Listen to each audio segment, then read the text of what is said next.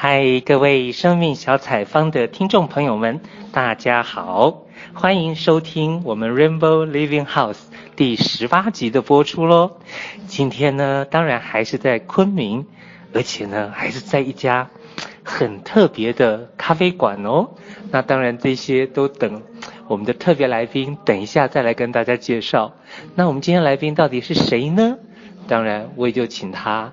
先来跟大家打个招呼啊，然后来一个简短的自我介绍啊。Hello，大家好，我是静音，我是华人行动第四届的成员，我跟阿宝是同学喽，所以呢，他来昆明呢，让我很意外的，也很惊喜啊，很开心见到他。那我们现在呢是在一家以张国荣为主题的咖啡馆。四面墙上全部都是张国荣的照片，嗯、呃，很有格调。OK，那也要讲一下这家咖啡馆的名称啊。哦，忘了忘了，咖啡馆的名称叫做当年情咖啡馆。OK，好哦。那今天呢，当然上我们这个这个节目啊，当然就是要生命故事分享嘛。那静音今天会想要。怎么样子的开始分享自己的生命故事？嗯，其实，在阿宝问我这个问题的时候，哈，我都还不太搞得清楚，我应该从哪里说起。有在想，是不是从我的原生家庭说起呢？就是我小的时候，我的爸爸妈妈呢是一个国企的职工，我呢就生长在这个国企，呃，这么一个范围内。所以呢，其实爸爸和妈妈呢，他们嗯、对于家庭的教育呢是比较严格的，尤其是我的妈妈，从小呢就要求我们一定要表现比较好，然后要好好的学习，以后才有个很好的一个出路。这是我小时候听的最多的话。但妈妈她自己本身对自己的要求也很严格了。爸爸呢，就相对来说呢，那个时候呢，我就觉得我很爱很爱爸爸，因为爸爸呢是属于一个。非常非常温和的人，脾气很好。妈妈有的时候，爸爸就出来保护我们了。所以，在我的心目里头，爸爸就是大救兵，妈妈呢就有点害，有点恐怖，有点害怕。嗯哼。这个状况一直到等到我们大了以后，工作了以后吧，才开始有转变。因为那个时候呢，好像呃妈妈更占据了更多的主动性，然后爸爸呢。那个时候好像，应该我的感觉是，更多的让我感觉是听妈妈的更多一些了，好像，嗯、呃，就跟我们的联系吧，就慢慢的不像小的时候那么紧密了。那，然后呢，你都一直在昆明长大，到求学，甚至于成人。嗯，对呀，我小的时候呢。大概在十五岁以前吧，啊，是在昆明附近有一个叫做陆丰的地方。那我们呢是一个军工企业，在一个大山沟里面啊。后来搬迁，搬迁到成昆明来的时候呢，又搬迁到昆明郊区很偏远的一个一个小山沟里面去了。嗯嗯。呃，因为就是那个当年的领导说是我们这个是军工企业要保密，所以只能搬到那么很隐蔽的地方去。Okay. 那一直在昆明长到后面就一直在昆明了，呃，继续上学啦，结婚生子啦，嗯、呃，就没有离开过昆明。嗯嗯嗯嗯，我很喜欢这个地方。OK，那接下来就要开始聊到我们怎么会成为华人行动的同学吗？好啊，嗯、呃，成为华人行动的同学呢，起因呢是因为。时候，我有接触到刘老师的一个呃讲座，嗯，那当时听到刘老师关于亲子教育的一些观点的时候呢，我当时很受触动，因为我从来没有人跟我讲过这样的一些关于孩子教育方面的这样一些观念。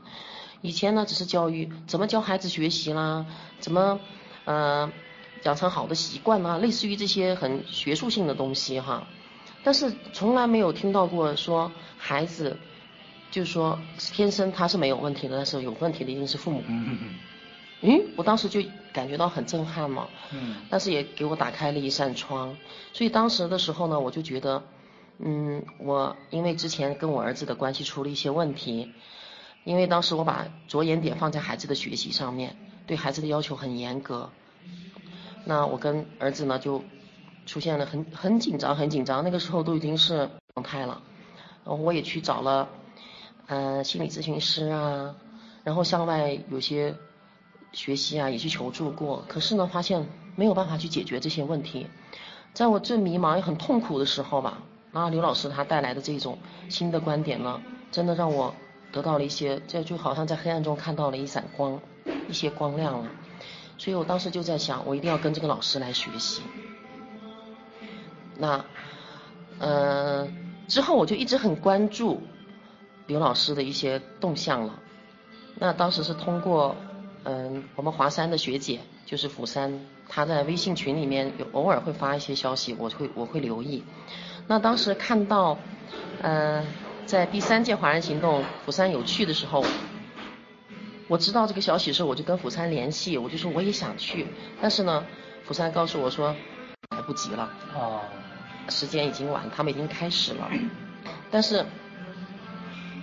在后来这个期间，我又去考了心理咨询师啊，去进行一些学习，但是我的觉得我的那个痛苦还是没有办法减减弱，我的人生很迷茫，然后关系上面，不光是我的亲子关系了，包括家庭关系，很多关系都我都不知道该怎么处理，所以我是处在人生很低谷的一个状态，我一直一直都在渴望，我就一直在等待这个机会了，就等待这位老师能不能够参加我，参加在下一届的华人行动。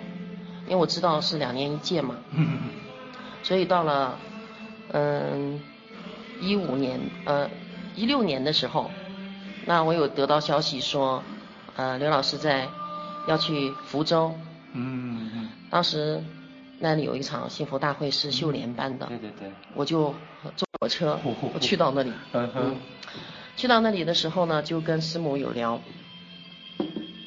嗯、呃，那个时候是其实是我对华人行动有了一个初步的一个了解了，然后这次呢，也就是通过一个面试了，我很开心的就是跟师母提出申请以后，大概在去年十二月份的时候，呃，得到师母的答复说我可以参加，哦，那个时候很开心啊，我非常非常开心，啊，终于梦想成真了哈，啊、呃，那么到三月三号，所以。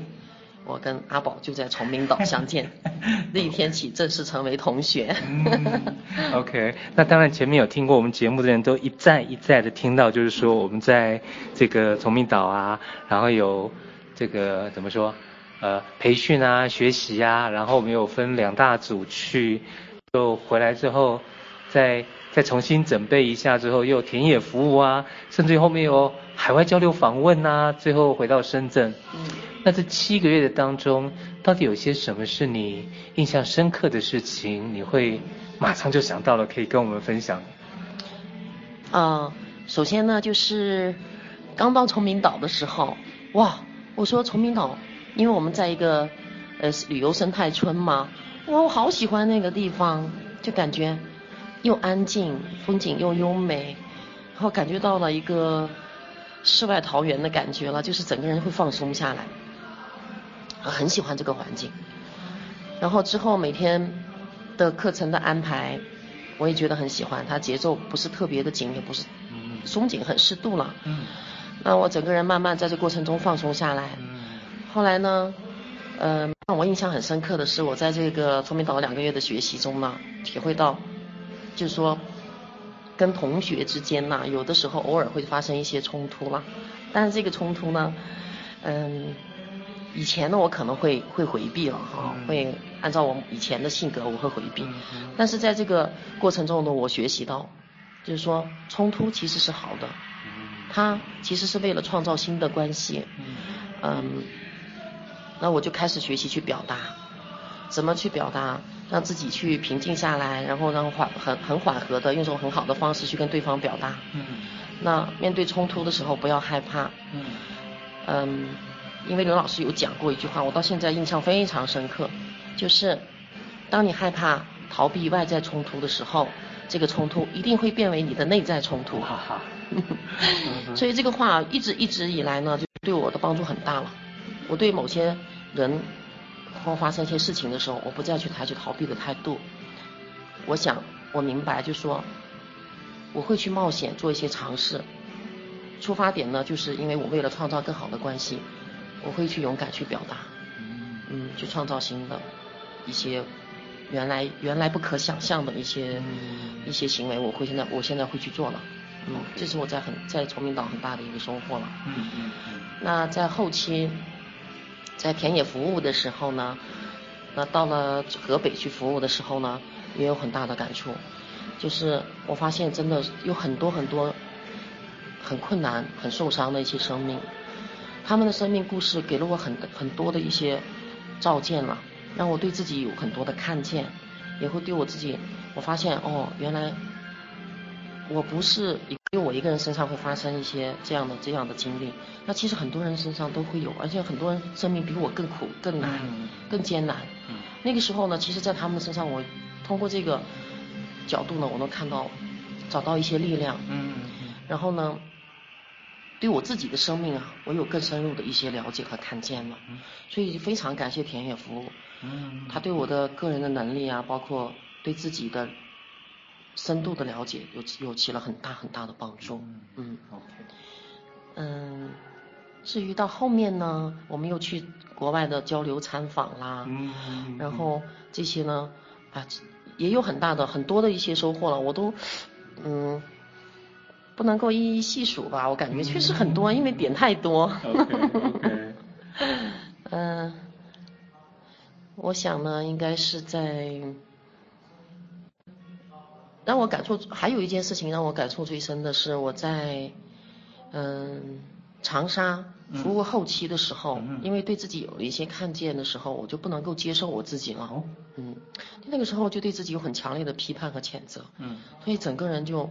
处于一种极度的那种羞愧啊，嗯，或者是自我谴责中，然后就真的就那个时间那个状态是非常非常糟糕的，整个人就属于一个很萎靡不振的一个状态。嗯嗯。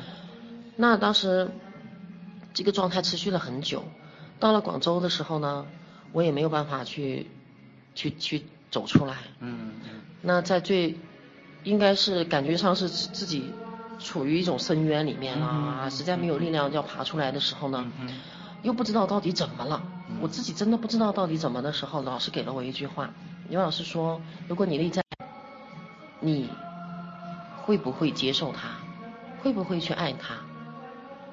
当时我的眼泪哗就流下来了，那时候是内心被打动的一种感觉。哦，那个时候我才明白，原来是我在抗拒我自己内在的一些阴暗面。所以那个时候我才开始慢慢的去整理，去开始接受自己。其实阴暗面没什么不好，嗯、每个人都有。嗯嗯嗯。如果我不能接受我的阴暗面的话，那我的另外一面也被我推开了。所以在认识到这点的时候，我就认识到自我接纳的重要性。嗯、呃，我开始逐步逐步的喜欢自己。然后开始肯定我自己，这个状态一直大概持续到。嗯，持续到后来到了马来西亚吧，嗯，这应该是到了从明哦，应该又回到是到深圳了，海上田园的时候，嗯，这一段才过去。OK，当然出他出来以后呢，还是会掉进去了。嗯，我刚刚出来可能没有几天，我呼又掉进去了。但是很好的一点就是，就是说我认识到我又在自我批判的时候。当我有开始自我觉察的时候，我就很快会能够出来。第一次掉进去，我持续了将近一个多月。可是到第二次，我发现自己又进入这种状态的时候呢，我差不多只用了三四天的时间我就出来了，就是非常快。所以我就明，因为我让我明白一点，就人的状态啊，它是不是稳定的？它高低起伏，它是很自然的一个现象。我得去接纳我有这么一个状态。那嗯，学会自我肯定。嗯，自我接纳，这个对我来说，到目前为止我都帮助了。好哦，对，就会就会让我想到，就是每一天一定是有白天黑夜，有光明就有黑暗，然后甚至说月都有阴晴圆缺，好像这个道理谁都懂，但是就是发生在自己身上的时候，就是要看自己能不能接受自己的阴暗面。OK，那像以你来说的话，当然海外的交流访问就包括了一开始到马来西亚，后来又去了台湾，再到香港，之后才去深圳嘛。那这些海外对你来说都是你本来就去过的吗？还是说，诶，其实都没去过？那都现在能不能回想出一些，诶，好像是可以分享的？嗯，其实台湾啊、香港和马来西亚，我之前都没有去过，哦，所以我才去了这些地方。嗯，那我发现每个地方都有每个地方的特点，它都都不太一样。嗯。那让我感触比较深的呢，是我去马来西亚的时候，有看到，呃，阿卡莎学习圈呢，这些学员的分享，他们他他们的深度，对于自我的一个深度整理，非常的深刻，嗯。就是这让我很佩服。然后最后了解到，他们在这个生命成长道路上已经持续学习了大概最长的有十二年。每个星期参加读书会，这样坚持下来，然后他们是对自己的态度是非常，自己生命的这这个态度是非常认真的啊，所以当时就给了我一种触动，其实不要着急，慢慢来，嗯，就是说的那一句啦，就是说不求改变了，不强求了，但是相信改变一定会自然的发生了。所以那个时候，本身我对自己很大的一个，我正正好处于那种对自我很否定的一个状态的时候，看到他们，哦，原来可以持续十几年的学习，人是会慢慢慢慢的自然会变化的时候，我对自己的苛责的部分呢，可能开始就慢慢的降低了。所以这个部分也对我有了很大的一个启发和看见了。然后到了，呃。第二站是台湾，台湾。到台湾的时候呢，我很喜欢台湾。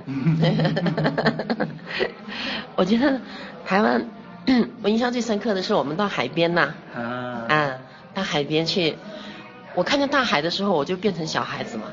冲浪的时候，我最开心。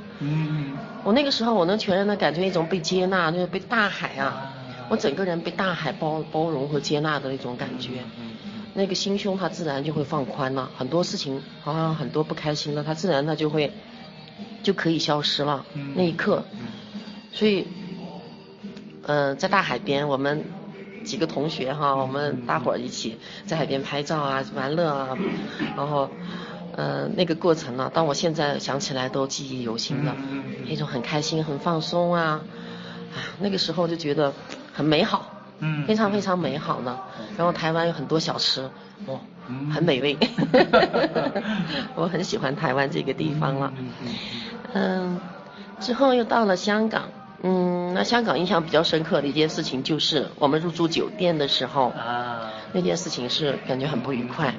但是因为香港人感受到香港人对华人就是中国人的一个排斥，不是华人了。呃，只要是中国。级的，他们都还相对来说是有点排斥的，之前还是不太理解了，觉得为什么会这样子，可是呢，后面就发现，其实中国很多旅游团呐，出去以后确实是很不太注意一些功德了或者一些形象了，招致对方的一些反感了哈，有些时候其实不是对方，不一定是对方的问题，嗯要从自己身上找找原因的。所以让我看到，就是国民素质确实是需要一些提高。那也有反省，就是要从自己做起了，就是说是自身呃小事上要要还是要学会一些，嗯，要要注意，要尊重，就是相互的一个尊重了。嗯，就是香港在在香港自在社的时候，嗯，周华山老师是很棒的一个老师，嗯。他带给我很多的感动，啊，生命转化的那个对他生命转化的这功力真的很很一流一流超一流的厉害，嗯、所以他当时华山老师在为我做的那个转化，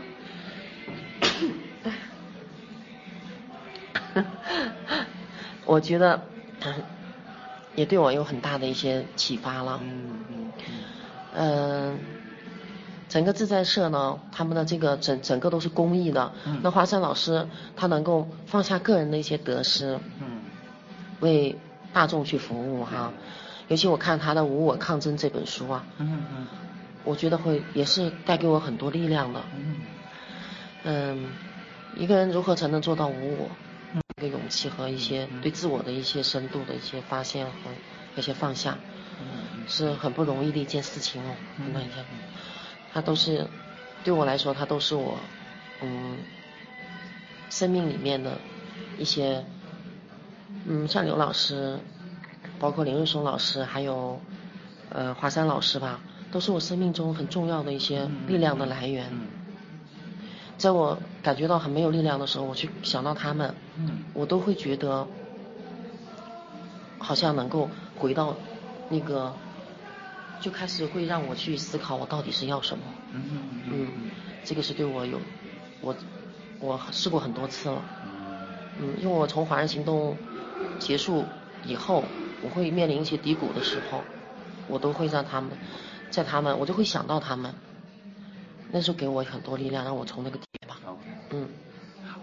当然，刚刚有提到说，在阿卡西亚的他们的这些，我们我们可能会就是两边都有互相的生命故事分享啊等等的。那当然，我也很印象深刻的，譬如说，他们可能一个成员就出来分享的时候，他也会好像很不好意思啊，很害羞啊等等的。可是，一开口，可能他就说：“我是一个单亲妈妈。”然后，当然可能有补一个，譬如说。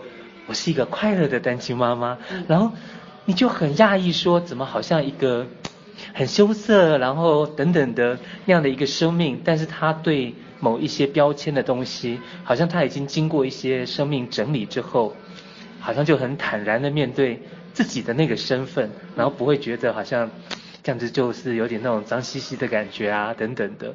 然后你提到台湾的海边，我在想是不是你们住的？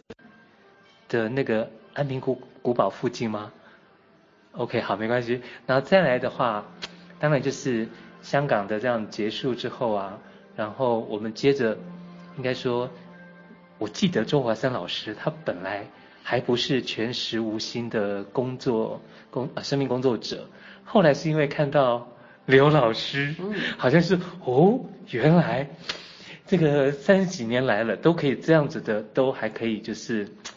好像很很有能够去发挥上天所给予他的一些这样的付出，后来之后他才也跟着成为了一个全时无心的生命工作者。我记得好像好像周华山老师是有这样的一个故事在。那后来我们再回到深圳，你也说好像你自己才比较走出了前面的那个好像那个那个在一个整那深圳大会。啊，不能说深圳大会，应该是说我们到深圳大概也一个月的时间，然后包括也每天要筹备啊，要排练啊，嗯，然后甚至于有四天的生命工作大会，嗯，那最后最后还有一个礼拜一个礼拜的总整理，那那一个月还有没有什么事情是你想到可以分享的？嗯，最后这一个月呢，每天都是在进行一个彩排的过程呢。嗯。呃，其实在这过程中，我觉得很开心啊。每天练习这些舞蹈啊、唱歌呀，呃，整个整个也是很放松的、很很愉快的一个状态啦。能够让我感觉到，嗯、呃，很有印象的，嗯，是因为到这个大会开始不是有工作坊吗？嗯嗯嗯。嗯，那我有参加雍老师的工作坊。诶，他的叫做。情绪转化吗？还是类似的？嗯，OK，好，然后大概大概是名字我不是太记得了，那场工作坊的名字。嗯，但是那场工作坊给我留下很深刻的印象了。嗯、那场工作坊让我嗯、呃、更明确的一点，能够去发现我当时的状态，嗯，能够去觉察我什么时候正在自我批判，嗯，嗯或者是。在别在面对别人的眼光，或者是在别人对我的一些质疑的时候，嗯、我能不能够不受影响？嗯，能够真正的去看到自己，我自己是什么样子的？嗯嗯。呃，如果我不是别人所所嘴巴里说出来那个样子，或者他们看到我的那个样子，质疑的那个样子的时候，我能很快的回归到我自己，嗯，很快，非常快，那个就是我能发现，哦，我经过了七个月的整理以后，我能够拥有一些力量了，嗯，就是肯定自我的这个力量，嗯，然后能够很很快的去觉察我自己，哎，原来我又不知不觉，嗯嗯嗯嗯，很在意别人的眼光，嗯，不知不觉在自我批判，嗯。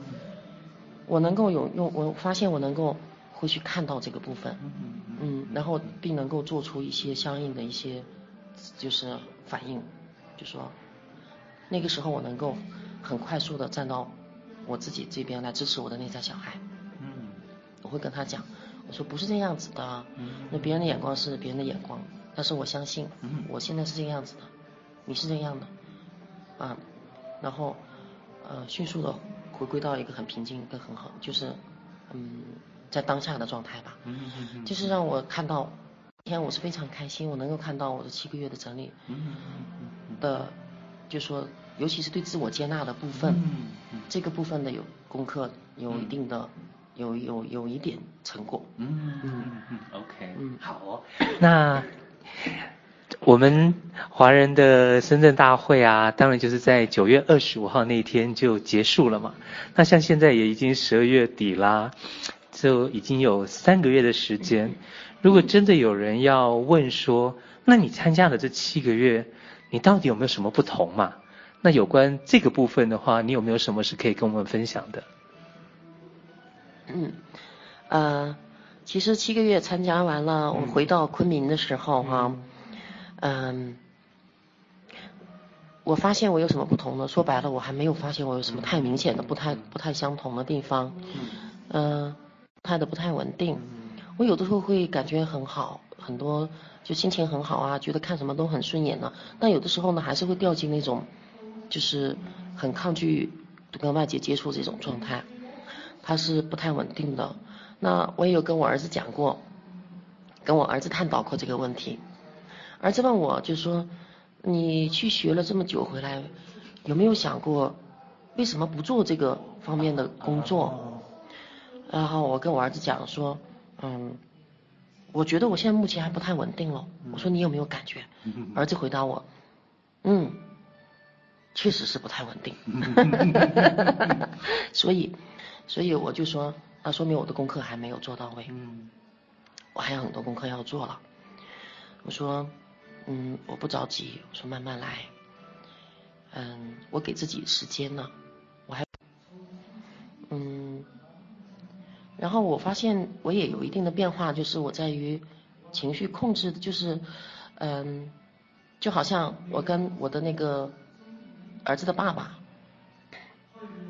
以前呢，我是很容易被他带的，就他会他的情绪会引发我的情绪，我们两个可能说不到三句话就会吵架。嗯嗯但是现在呢，我发现我完全可以不受他的情绪影响。嗯嗯。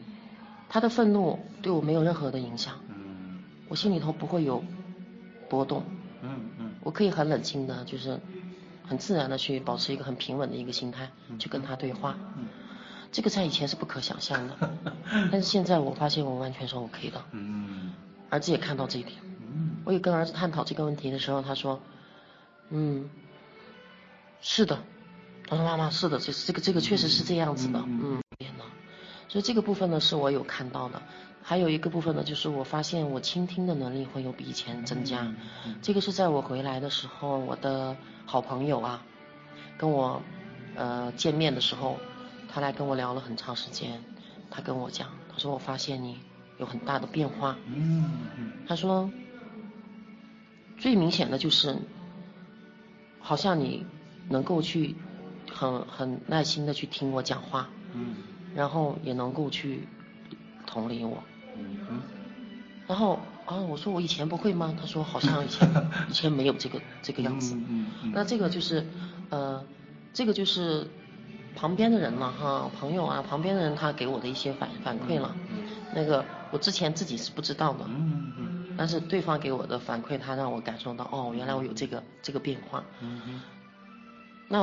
嗯，就是在嗯跟父母的关系相处的这个部分吧，应该来说也是有一点点变化的。嗯嗯。虽然说没有太大的进展，可是我发现是有变化的。嗯。就是说，在发生一些嗯，跟父母亲，尤其是跟我的妈妈，发生一些事件的时候，我还是能够让自己去学会怎么个处理我的情绪，让自己稳定下来，然后去没有没有跟他发生冲突了。嗯。我觉得这个在以前是不太可能的，以前是属于不跟他冲突，是因为我委曲求全嘛。嗯嗯。但现在不，现在这个出发点不是委曲求全。嗯。我现在的感觉是我能够看到他身上他的这个他的就这个事情背后的一些原因，嗯，他的他的不安全感的来源呢是在哪里啊？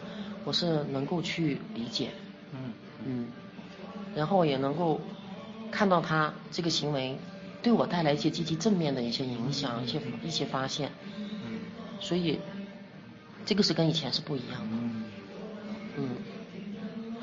那当然就是刚刚提到跟儿子的相处嘛，甚至于说最早最早的时候，好像会跟刘老师，或者说我们成为同学，就是因为好像跟孩子的关系好像出现很大的困难。那到目前为止呢，或者是说在这个过程当中，或者是最近，那到底你们亲子之间的关系有没有什么可以分享的呢？嗯，好，嗯。说到亲子关系的话呢，我现在觉得我跟儿子的关系呢，嗯，真正开始有心跟心，嗯，之前我跟我儿子那个时候，因为我对他的一些控制行为啊，很掌控的行为，导致儿子对我的很反感。嗯。那经过华人行动的一些整理，包括一些这个过程中，尤其是在华人行动七个月期间呢，我跟儿子有很多的，就是电话上啊这些一些互动。嗯。可是我发现。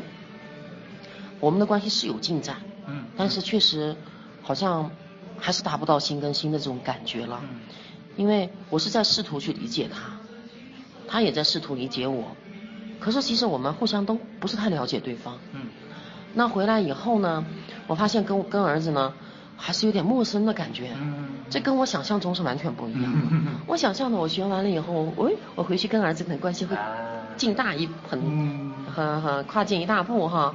但是，哎呀，很失望的一点是，发现跟我儿子在一起的时候，好像找不到话题。哎呦，我们好像距离还是很明显咯。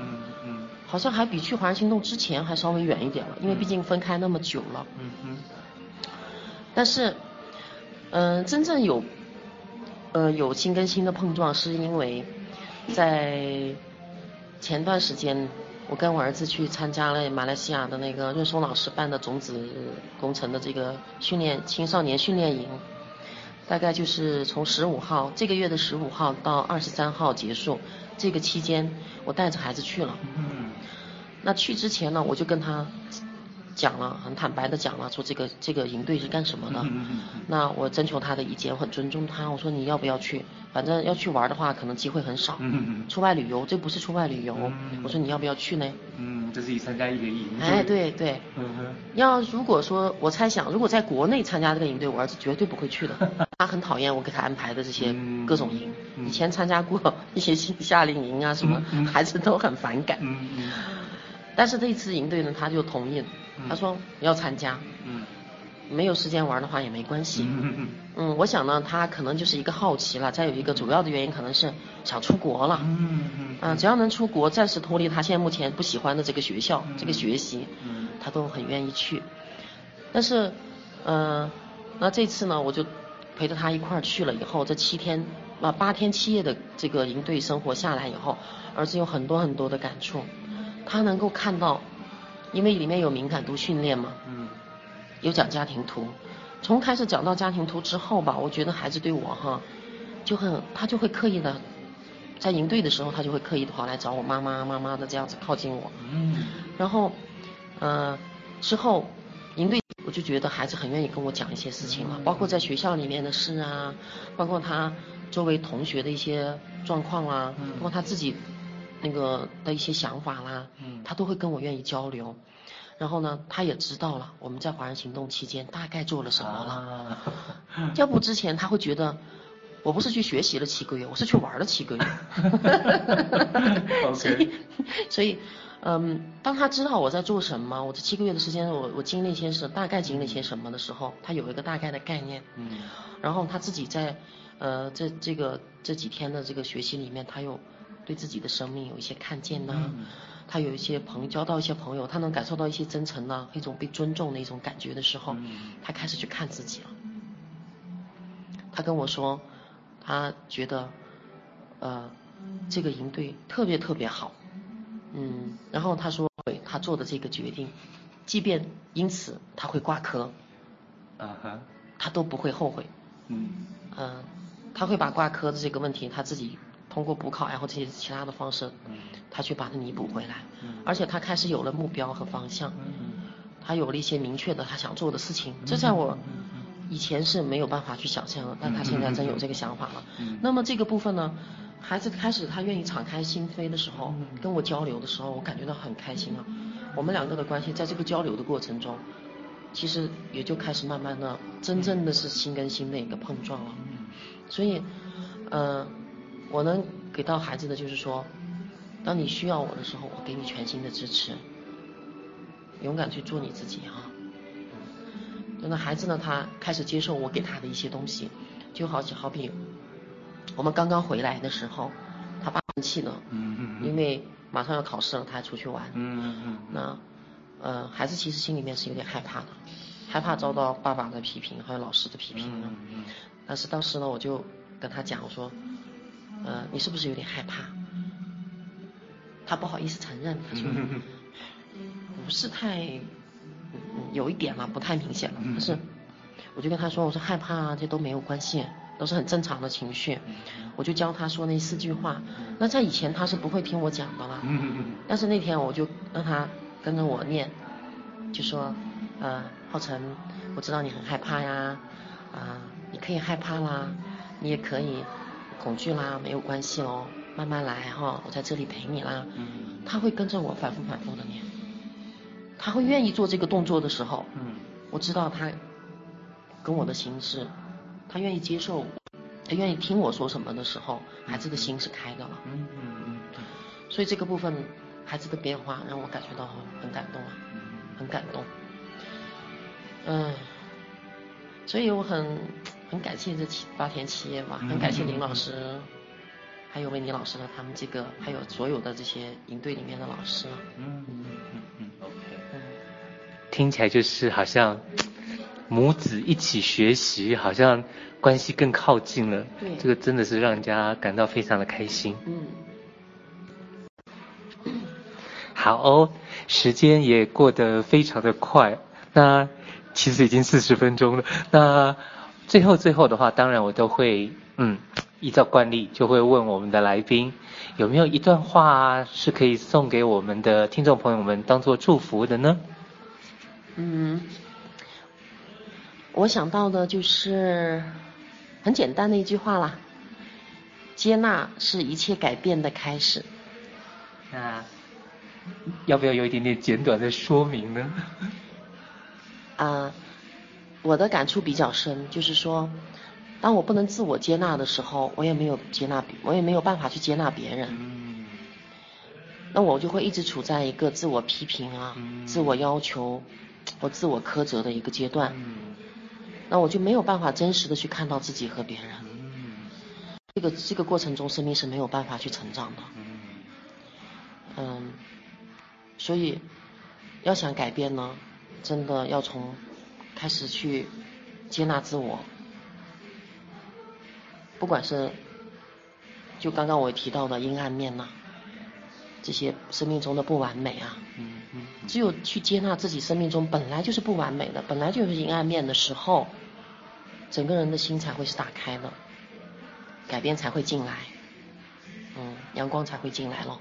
嗯，OK，好哦，那我们就要在这个静音的这个祝福当中，要跟大家说拜拜喽。哈哈，祝福大家，很高兴哦，今天跟大家的这一段交流，所以，呃，祝福大家，呃，未来的日子里，天天开心喽。